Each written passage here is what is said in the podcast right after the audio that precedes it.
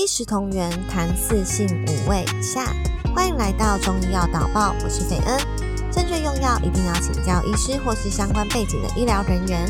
今天的内容来自中国医药宝道徐文婷写的文章。五味指辛酸甘苦咸五种气味，另有气味不明显者为淡味。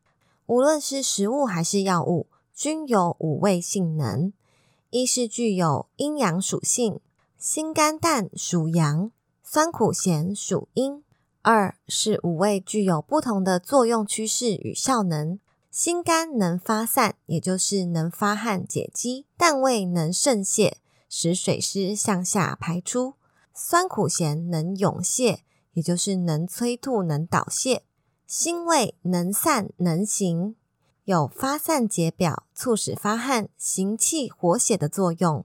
多用于外感表征及气滞、血瘀等。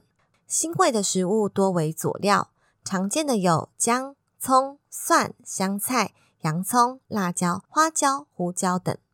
酸味能收能泄，即具有收敛固涩的作用。收敛固涩是中医常用的名词，意思是将某功能或物质收回来，以缓解气血耗散的症状。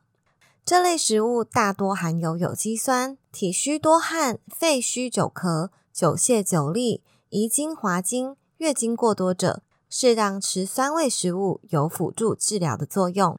常见的有醋、番茄、赤豆、橘子、枇杷、杏桃、桃子、山楂、葡萄等。甘味则能补能缓，甘味具有滋养补虚、缓急止痛的作用。从五谷杂粮到肉食果蔬，大多都味甘，是补益脏腑的佳品。常吃的有米、面、红糖、蜂蜜、桂圆等。苦味则能泻能燥，具有清热泻火、止呕、通利大便、驱寒燥湿、泻火存阴等作用。苦味食物多含生物碱、苦味值，常见的有苦瓜、茶叶、杏仁等。